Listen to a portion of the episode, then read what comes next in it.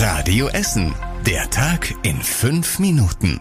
Am 29. Juli mit Tobias Stein. Schönen guten Abend. Ich habe die Nachricht über Radio Essen bekommen. Ich habe das meiner Frau erzählt, mein Sohn erzählt. Okay, fahren wir. Wir sind ja beide durchgeimpft. Jetzt sind wir alle. Ich habe nicht gezögert, sondern direkt ja, weil jeder aus meiner Familie auch geimpft ist. Dieter, Katharina und Jonas aus Altenessen waren das. Unser Radio Essen Stadtreporter hat die drei heute Mittag am Impfzentrum in Rüttenscheid getroffen. Jonas ist 14 und für Jugendliche wie ihn gab es heute zum ersten Mal eine groß angelegte Impfaktion.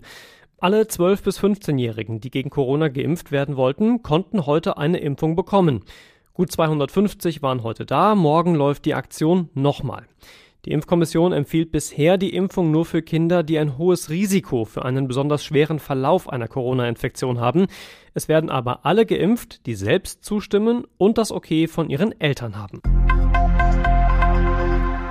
Hier in Essen hat uns das Hochwasser vor zwei Wochen hart getroffen. In anderen Regionen sieht es aber noch viel schlimmer aus. Und deshalb geht auch hier bei uns aus der Stadt viel Hilfe und Unterstützung in andere Hochwassergebiete. Wir haben heute mit Markus Pajong von Essen packt an über deren Hochwasserhilfe gesprochen. Die haben zum Teil selbst Hilfsgüter gesammelt, versuchen aber jetzt vor allem genau das zu organisieren, was vor Ort auch gebraucht wird. In der ersten Phase hat jeder gemeint, die bräuchten irgendwie Textilien und Möbel.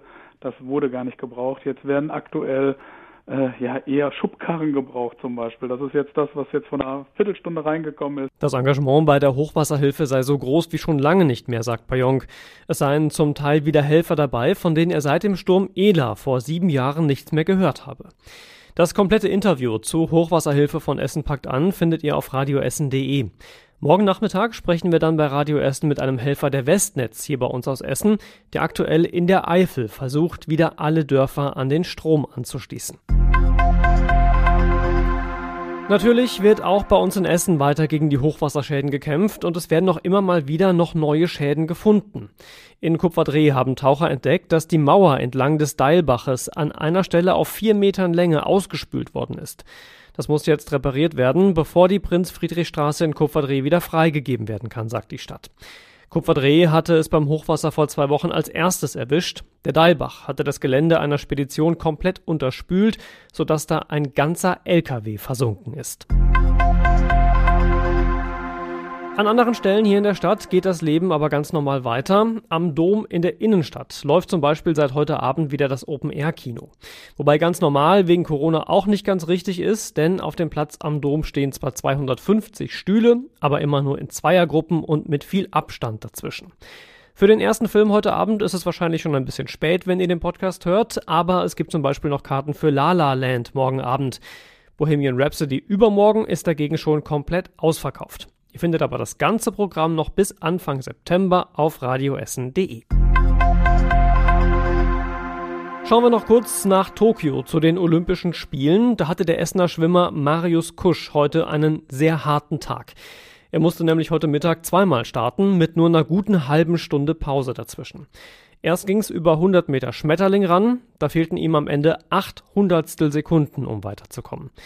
Danach mit der 4x100 Meter Lagenstaffel fehlten am Ende vier Sekunden fürs Finale. Morgen früh könnte es dann aber die erste Essener Olympiamedaille geben, denn dann ist der Essener Ruderer Jakob Schneider dran, im Deutschland Achter. Die sind schon im Finale und einer der Favoriten auf den Titel. Wir drücken also da natürlich die Daumen. Zum Schluss gucken wir wie gewohnt aufs Wetter. Da solltet ihr vor allem den Vormittag morgen nutzen, wenn ihr könnt. Da ist es nämlich noch sonnig und trocken. Später ziehen dann mehr Wolken zu uns und ab und zu gibt's auch wieder Regen.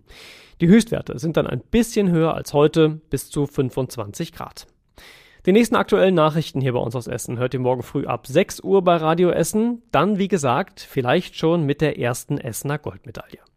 Schönen Abend euch und wenn ihr mögt, gern wieder bis morgen. Das war der Tag in fünf Minuten. Diesen und alle weiteren Radio Essen Podcasts findet ihr auf radioessen.de und überall da, wo es Podcasts gibt.